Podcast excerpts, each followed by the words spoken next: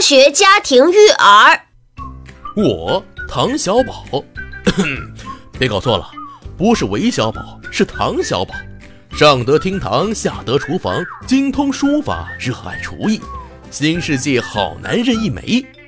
今天开始，我堂堂堂堂 IT 精英人士，化身烦恼奶爸，跟大家一起学习带娃小知识，分享带娃小心得。爸爸烦恼小课堂。不容错过哟！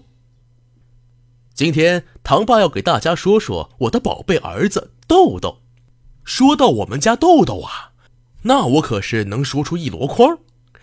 小小一个人儿，别看啊，只有不到两岁，但是沉稳中透着一股机灵劲儿。可是我最近发现他有点不太对，自己坐着的时候啊，总是出现一些自虐的小动作。这些小动作说大不大，说小不小，有时候是一直拔自己头发，有时候是一直啃自己的手指甲，都啃到出血了，还有时是总眨眼睛，严重的时候啊，哐哐拿脑袋撞墙。这可急坏了我和豆妈呀，赶忙带他去了医院。这不看不知道，一看吓一跳，医生说是因为压力大。这豆豆平时在家吃了睡，睡了吃，从何而来的压力呢？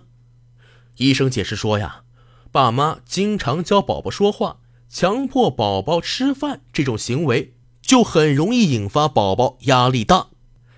所以啊，如何辨别宝宝压力大呢？宝爸宝妈们可要注意了。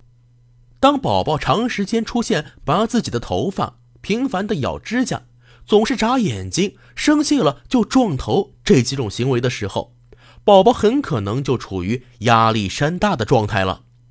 当然啊，也不是所有出现这种行为都是压力大，也有可能是偶然间的动作。但是如果宝宝咬指甲咬到发红流血，每分钟眨眼睛次数超过十五次，四岁以后还会出现撞头的状况。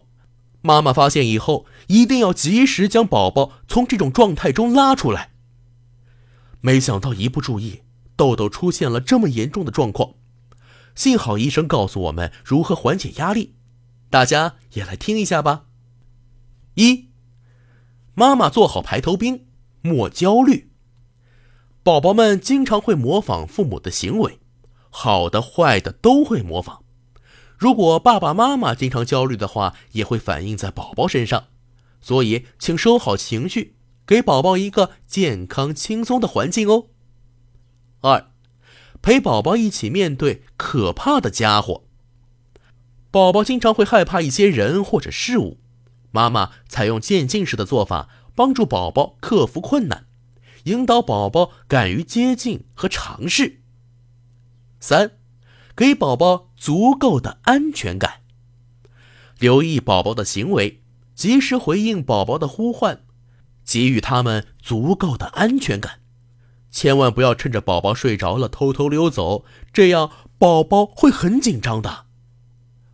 四，表扬宝宝很重要，宝宝有进步和做对事要积极表扬，可以维持宝宝开心的情绪。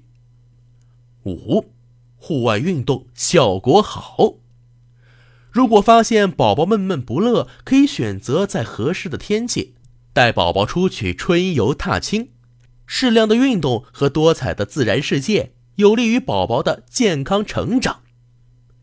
六，大宝宝避免过早争第一，选择合适的幼儿园和班次，不让宝宝过早的置身于学业压力之中。让他学会享受过程。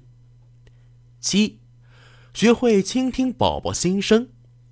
妈妈们可以选择通过提问的方式引导宝宝说话，帮助宝宝表达自己的情绪。八，给宝宝表达自我的机会。在宝宝遭遇压力和发脾气、哭闹甚至喊叫时，只要不干扰别人。应该适当的给予他们自然流露情绪的机会。今天的糖爸小课堂就分享到这里了。如果您对育儿方面有任何问题，或者对我们有什么更好的意见和建议，一定要去我们的微信公众账号“科学家庭育儿 ”，ID“ 科学育儿二零一二”，留言告诉我们哦。最权威的专家，最新的育儿知识，每晚与您相约八点。新闻联播之后，我们不见不散。